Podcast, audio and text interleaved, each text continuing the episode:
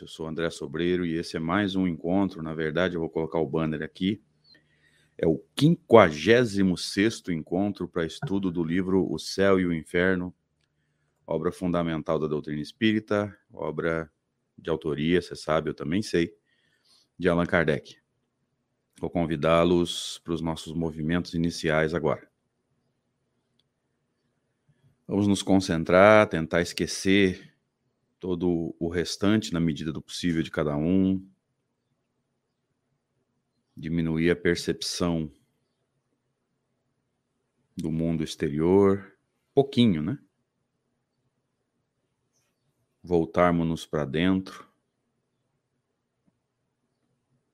sentir a paz nos envolver, porque nós estamos na busca do conhecimento que liberta, como Jesus nos ensina. Vamos agradecer essa oportunidade bendita, mais uma, aliás, que estamos tendo para estudo dessa obra magnífica que tem por objetivo maior, pelo menos na nossa maneira de entender, na nossa opinião, é, fortalecer a nossa fé no futuro entendermos que não há sofrimento que não seja útil, que não tenha um objetivo, e desconstruir a fixação do futuro e construir em nós a certeza do progresso. Amigo Jesus, amigos espirituais, muito obrigado por mais esse encontro, por pelo amparo dos espíritos amigos, dos nossos anjos de guarda a quem rogamos todo esse amparo necessário e nos colocamos à disposição também para um encontro que seja proveitoso, produtivo, mas que seja também prazeroso e agradável, Senhor. Com duas características que a gente não abre mão. E é nessa expectativa que nós pedimos permissão para iniciar nesse momento mais um encontro para estudo do pensamento de Kardec. Que assim seja. Graças a Deus. Sejam bem-vindos, queridos.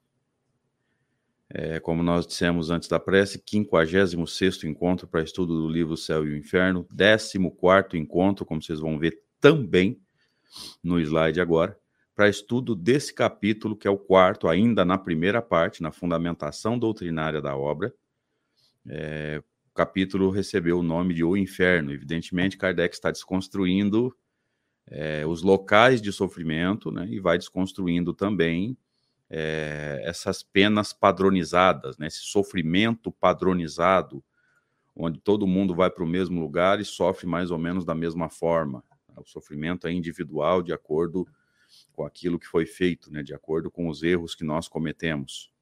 É isso que Kardec vai construindo conosco aqui. Então, sejam bem-vindos e que Deus permita que nós possamos juntos produzir um encontro que vale a pena. Caso você não tenha feito ainda, é, se inscreve aí no canal, deixa o seu joinha no vídeo, não pelo expositor, não se preocupe comigo. É, a minha evolução espiritual vai indo da melhor forma possível, de acordo com o tanto de esforço que eu tenho dedicado a ela. Mas se o canal cresce, fica um pouco mais fácil de encontrá-lo e as ideias de Kardec vão sendo divulgadas também, mesmo que seja para a pessoa estudar e pensar assim, não, não concordo com nada que ele falou, então eu vou estudar e, e vou provar que ele está errado. Beleza, pelo menos estudou. Esse é o nosso objetivo. Então, se você puder, se inscreve aí no canal, deixa o seu joinha, compartilhe o vídeo e vamos criar uma onda de estudo do pensamento de Allan Kardec. Então, vamos iniciar o trecho de hoje. Evidentemente, né, como sempre, esse é o método que nós escolhemos com o último slide da semana anterior para a gente ir se conectando novamente com as ideias do texto. Então, voltando para esse formato aqui com um slide maior, semana passada, lá no livro do Fenelon, história de um rei chamado Nabofarjan. Aí é Telêmaco nos dizendo assim: ocorre uma revolução universal em todo o seu interior, como se suas entranhas fossem reviradas. Aqui, evidentemente, uma metáfora física, né, uma metáfora material, para dizer que ele estava se sentindo tocado. Talvez a maioria de nós, quando se decepcionou com alguma coisa, deve ter pensado assim: nossa, parece que eu estou com o estômago virado. Veja que o sentido é o mesmo. Aquela sensação de desconforto de quem tem que admitir um erro, de quem tem que admitir que determinada teoria na qual a gente acreditava está errada, ou não era tão correta quanto a gente queria, quanto a gente pensava. Ele não se reconhece mais, falta ali todo o apoio do seu coração. Lembra que nós falamos na semana passada e muitas vezes nós usamos essas teorias, essas crenças, como se fosse uma muleta. Agora, a partir do momento em que a muleta cai da minha mão, complicou. Né? Evidentemente, a muleta aqui é uma metáfora, né? Sua consciência, cujo testemunho lhe fora tão doce, se ergue contra ele e reprova-lhe amargamente o desvario e a ilusão de todas as suas virtudes, ó, virtudes ilusórias, que não tiveram o culto da divindade por princípio, ou seja, é, e por fim, ou seja, as virtudes dele, aquilo que está sendo chamado de virtude aqui, é, não tinha como objetivo o que, que ele está chamando de culto da divindade, aquilo que nós chamaríamos de entendimento e prática da lei de Deus. Dá para entender bem o símbolo que ele está usando aqui. Ele está perturbado, consternado, cheio de vergonha. Agora eu vou ter que mudar o esquema aqui para a gente poder ler. Cheio de vergonha, de remorso e de desespero. Então veja que o seu interior, o espírito imortal, o ser pensante se desequilibra ao dar de cara com a verdade, ao encontrar-se com a verdade e perceber que durante, e perceber que durante a encarnação é, aquilo que ele acreditava eram princípios falsos. E aqui a gente precisa estar muito atento, né? Nós nos propusemos na semana passada fazer uma análise de nós mesmos, né? Por isso que na, na prece eu ainda falei, gente, esse livro tem por objetivo, esse livro, esse livro é de cunho moral, tá? Vai alterar a prática doutrinária? Possivelmente. Vai alterar o diálogo com os espíritos? Muito possivelmente. Mas ele tem por objetivo primário a construção em nós de uma certeza de um futuro mais justo, mais pautado na lei de Deus, no Deus inteligência suprema. Tá? Então a gente se propôs desde a semana passada, a, que foi a volta da, da, da, parada de férias, né, a fazer aquela a, a análise interna, né, a olhar para dentro. E em geral, acho que eu comentei isso no estudo da semana passada, a gente faz aquilo que Divaldo Franco chamou naquele vídeo que eu comentei lá, é, de momento de perturbação psicológica planetária. Cada um de nós acredita no que quer acreditar. Aí, ao desencarnar e perceber que, ao invés de buscar a verdade, a gente buscou confirmar o que a gente já acreditava, acontece essa revolução que vocês estão vendo no texto aqui. Ó. Ele está perturbado, consternado, cheio de vergonha, remorso e desespero. As fúrias não o atormentam, porque lhes basta tê-lo entregado a si mesmo que, que eu posso, como é que nós podemos interpretar aqui? Os espíritos que ele ofendeu durante a encarnação com seu poder, lembra? Nabofajan era rei, é, não atormentam mais, por quê? Porque viram que a consciência dele já está remoendo, já está corroendo, então não precisa haver ataque de fora se o interior está em desequilíbrio. E que seu próprio coração vingue os deuses menosprezados, ou seja, o coração está cobrando aquela conduta de culto aos deuses, na linguagem aqui do texto, né? de é, entendimento e prática da lei de Deus, na linguagem espírita. Então, nós iniciamos aqui o trecho de hoje do nosso estudo, com o texto nos dizendo assim: Não podendo se esconder de si mesmo, ele procura os lugares mais escuros para se esconder dos outros mortos. Aqui, a gente precisa entender bem esse texto, gente, porque quando ele fala esconder-se de si mesmo, isso é, isso é absolutamente impossível. Tá? A tua consciência te acompanha em todos os lugares. Tá? Como é que eu posso interpretar isso à luz da doutrina espírita? Durante a encarnação, muitas vezes a gente consegue fazer esse movimento. Não é de se esconder, mas de anestesiar a consciência com bebida alcoólica, com droga, com festa, ou seja, a gente foca em alguma coisa que vai fazer com que aquela dor da consciência seja amortecida, porque a gente está prestando atenção em outra coisa. E por causa dos mecanismos da matéria, e lembre-se da escala espírita, né? no espírito imperfeito, a matéria sobrepuja o espírito. Então, as sensações da matéria viram prioridade com relação a, aos, aos atributos do espírito imortal esse processo acaba sendo facilitado. Então, é, o estômago cheio, o sabor na boca, a embriaguez do sentido pela bebida ou pela droga ou pelo tabagismo, é, o orgasmo do sexo, todas essas sensações, todas essas satisfações dos sentidos físicos acabam amortecendo as dores da consciência. Por isso que a gente vive criando rotas de fuga. Então tem gente que vive para o carro dele, lava três vezes por semana, mesmo se não tiver sujo. Tem gente que vive para casa dele, veja, é, a gente vai criando rotas de fuga para amortizar, para amortecer esse essa dor na consciência. Porque dói encarar, olhar para dentro e falar: meu Deus, estava errado, eu prejudiquei pessoas, eu falei bobagem. Dói. Mas é um movimento necessário. Você não corrige. Aliás, quando eu falo você, é nós, tá, gente? Esse hábito, esse vício de linguagem, vocês me perdoem, por favor, que eu jamais vou me colocar como santo e apontar o dedo para os outros. É, a gente a gente tem muita dificuldade para admitir esses erros, a gente tem muita dificuldade para para olhar para nós mesmos e falar: Nossa Senhora, errei, perdão. É, é, é, um movimento doloroso, só que a gente não corrige imperfeição que a gente não é, é, enxergou. Então, o primeiro passo para a transformação moral, gente, só para lembrar, transformação moral é aquilo que o movimento, de uma forma geral, adotou o termo reforma íntima. Tá? É que vocês me conhecem e sabem que eu gosto dos termos de Kardec. O primeiro passo da transformação moral é o autoconhecimento, é olhar para dentro e encontrar aquilo que Jesus chamou de podridão, lembra?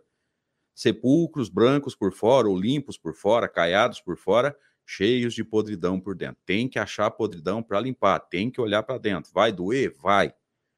Vai, dar, vai causar ansiedade? Possivelmente. Depressão? Possivelmente. Mas sem olhar para dentro, não encontra. E sem encontrar, não corrige. Então veja aqui, é, Nabofarjan não podia esconder-se de si mesmo. Aliás, isso aqui, evidentemente, é uma metáfora. Não existe esconder-se de si mesmo. Onde você for, a sua consciência vai. Agora, é, há mecanismos para amortecer isso, né? E principalmente durante a encarnação. Lembre-se, Nabofarjan estava desencarnado. Então já não tinha mais.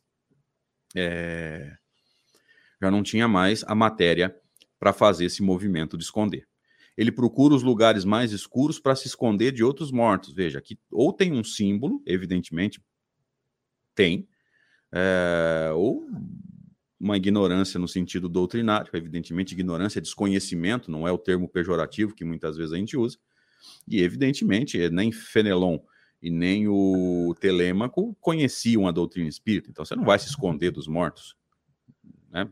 pelo fluido e pelo pensamento, todo mundo sabe onde nós estamos, né? não existe isso. É, procura as trevas e não pode encontrá-las. Uma luz importuna o segue por toda parte. Ou seja, ele não pode esconder-se, gente, tá? Para a doutrina espírita isso não existe. Evidentemente, esse livro do Fenelon não é espírita, então fica tranquilo para a gente entender aí que ele não está falando em termos espíritas. É a gente que tem que entender o que está escrito.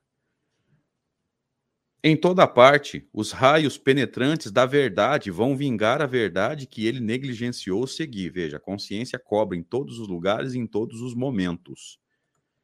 Tudo o que amou se torna odioso, como sendo a fonte de seus males que jamais podem acabar. Veja, a teoria aqui no final, né, que jamais podem acabar, das penas eternas. O que é uma pena eterna nesse sentido aqui? Pena eterna no sentido absoluto da, da, eternidade, né, não ter fim, não existe. Você sabe disso, eu também sei. Agora, a pena eterna, no sentido de eu não saber quando que o meu sofrimento vai acabar e parecer eterno, justamente porque parece que não tem fim, tem, mas eu não sei quando vai ser, então parece que não tem, aí é outra história. Eu entendi isso, deixa eu contar essa história para vocês aqui, já contei algumas vezes. Eu entendi isso ao estudar a pergunta número 2 de O Livro dos Espíritos. O que é o infinito? Que não tem começo e nem fim, ou seja, a pena tem começo e tem fim. Então, nesse sentido, a pena não pode ser eterna. Aí eles põem um ponto e vírgula e escrevem assim: o desconhecido. Eu falei, opa, então existe pena eterna. Não a que não tem fim. Aquela que eu não sei aonde está o fim, eu não sei quando vai acabar. E essa angústia de não saber quando que esse sofrimento vai acabar piora tudo. É a relatividade do tempo.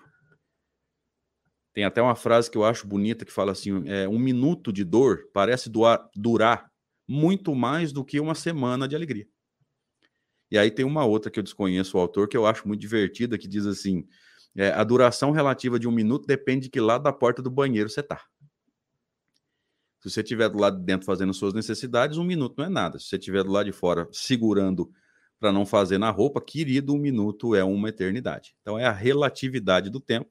E já que nós estamos ao vivo, eu peço aos amigos, olha que legal, nós estamos em 22 pessoas, que bacana, obrigado de coração, gente. Deus recompense a bondade de vocês aí, em pleno domingo de manhã. É, me fala se ficou claro esse raciocínio relativo à pena eterna. Né? A pena eterna, no sentido absoluto, não existe. E todas as penas, entre aspas, né, todo o sofrimento tem fim, graças a Deus. Mas no sentido relativo, né, não é de não ter fim, mas eu não saber onde está o fim ou quando vai acabar, então parece uma eternidade.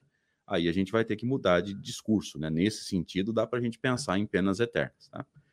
É, ficou claro aí? Me dá um retorno assim que vocês puderem e eu vou seguindo com o meu raciocínio aqui. Tá? É, tudo que amou se torna odioso como sendo a fonte de seus males, ou seja, os erros cometidos são a fonte da dor na consciência. Evidentemente, dor na consciência aqui é também é uma metáfora, espero que tenha ficado claro para os amigos aí. Tá? É, a consciência cobrando, né? Não, não, é exatamente uma dor, uma angústia, enfim, mas acho que dá para acho que dá para entender é, o que nós tentamos dizer aí. Tá? Não é dor no sentido físico, né? A dor no sentido moral do termo. Então, tudo que ele amou se torna odioso. Por quê? Porque agora é fonte de sofrimento. Agora faz a consciência doer. Então, aquilo que ele entregou a vida para fazer, para plantar, agora ele odeia. Por quê? Porque ele percebeu que é o que está gerando a dor agora. Imagina, gente, a gente desencarnar e saber que tudo aquilo que a gente acreditava, a gente brigava, então, eu fico imaginando esse pessoal que hoje briga por causa de política, não é. Deixa eu me, me posicionar direito aqui para ninguém confundir. Não é, é, não acreditar ou é, não é ter o, a, o seu posicionamento. Isso aí é, é, é muito livre, muito tranquilo para cada um. Agora, de que forma posicionar-se de maneira a não agredir pessoas, a não sair chamando as pessoas de, de burro só porque pensa diferente, sabe? Essas pessoas desencarnando é, e, e, dando de cara com a consciência do lado de lá e falando: Meu Deus do céu, como que eu ofendi pessoas por causa de uma coisa que não leva ninguém a lugar nenhum? Eu fico imaginando essas pessoas que desviam dinheiro, né, que roubam, desviam dinheiro público. Hora que chegar no plano espiritual e deixar de estar amortecido pela, pela matéria, de começar a enxergar as pessoas que chegaram num pronto-socorro, num hospital e não tinha médico, que chegaram à farmácia é, municipal ou farmácia do hospital e não tinha remédio porque ele desviou dinheiro para poder reformar a casa, para poder fazer uma piscina maior, para botar dois carros, mais dois carros na garagem. Veja, culpa é do dinheiro? Não. Culpa é do mau uso. Mau uso é falta de valores morais. Por isso, por isso que às vezes eu converso com, e, já vivi essa situação em termos profissionais, é, de pais me dizendo assim: ah, meu filho vai praticar esporte só até tal idade. E dali para frente ele vai se dedicar a Deus. Gente, isso é vida contemplativa. E se você enxerga, por exemplo, é, um jogador de futebol que aos 17, 18, 19 anos assina o primeiro contrato, vai ganhar 30 mil, 40 mil reais, que você vai achar que é brincadeira, mas para o futebol, isso é dinheiro de bobagem. 30 mil, 40 mil para o futebol hoje é dinheiro de bobagem. Tá? E quando ele pega esse dinheiro, ao invés dele estruturar a sua vida, comprar a sua casa, ele compra um carro importado e vai gastar tudo em balada, a culpa não é do dinheiro, a culpa é da falta de valores morais dele. A culpa não é do dinheiro e nem do esporte. Então a, a, coisa é muito mal interpretada. Essa semana eu recebi um texto aqui que eu achei extraordinário. Evidentemente é uma brincadeira que alguém teria matado alguém com um violão. É, lógico que é uma brincadeira, né? Quero, quero crer que seja. E aí tinha um comentário embaixo, assim, sarcástico, mas eu achei genial. Dizia assim: é, o Brasil não está preparado para ter violão, não precisamos fazer uma campanha para tirar os violões, tirar o acesso aos violões. É óbvio que ele está brincando.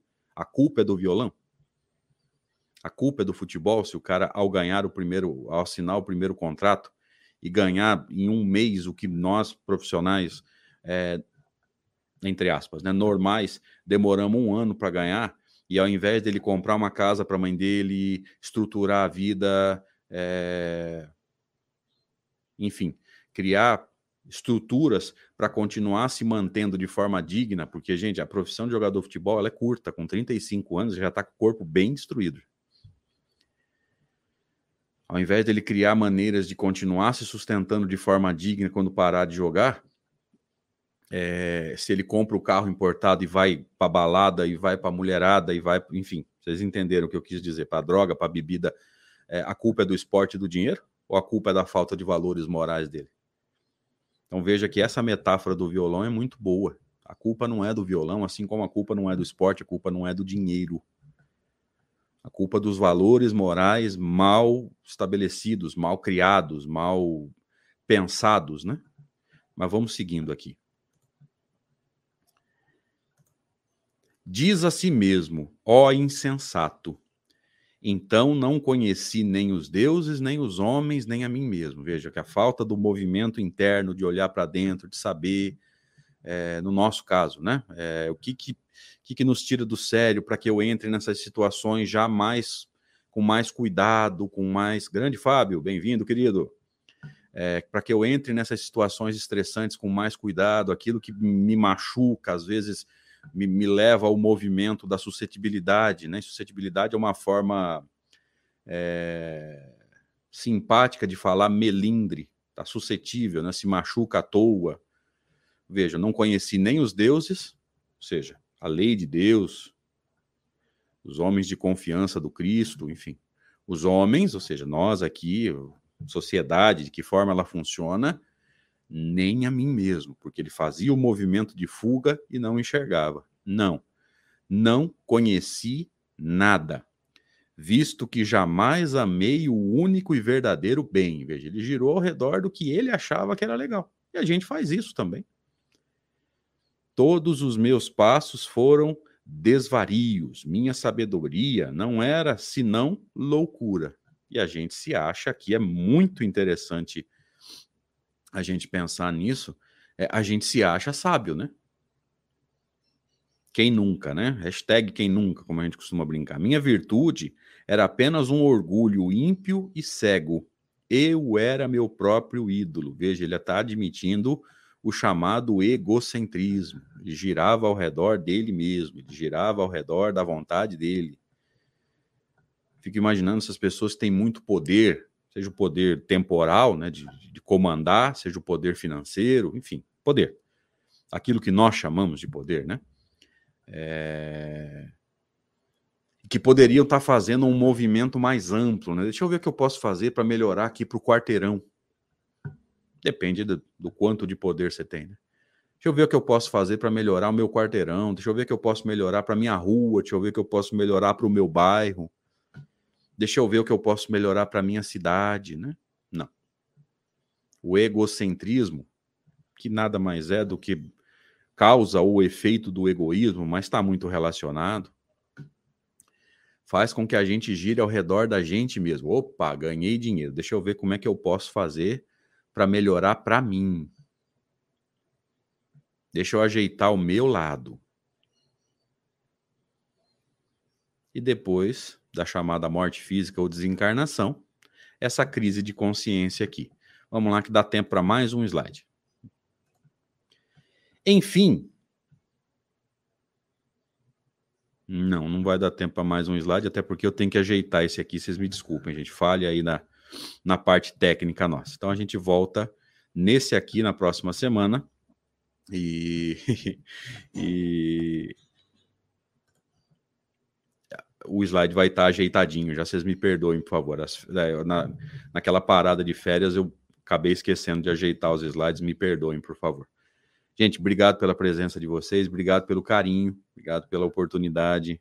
22 amigos conosco aqui em plena manhã, quase horário de almoço, sábado de manhã, né? é, quase horário de almoço e a galera com a gente aí querendo estudar. Obrigado de coração. Repito o pedido, se você puder, se inscreve aí no canal, deixa o seu joinha, compartilhe o vídeo, daqui a pouquinho vai estar tá no, no Spotify também, e vamos criar essa onda de estudo do pensamento de Kardec, para que a gente possa entender um pouquinho melhor a doutrina espírita, é, do, no método científico, né, nessa coisa séria e metódica de Kardec, para que a gente possa passar para frente esses conceitos corretos. Obrigadão. Até a próxima, se Deus quiser. Abraço.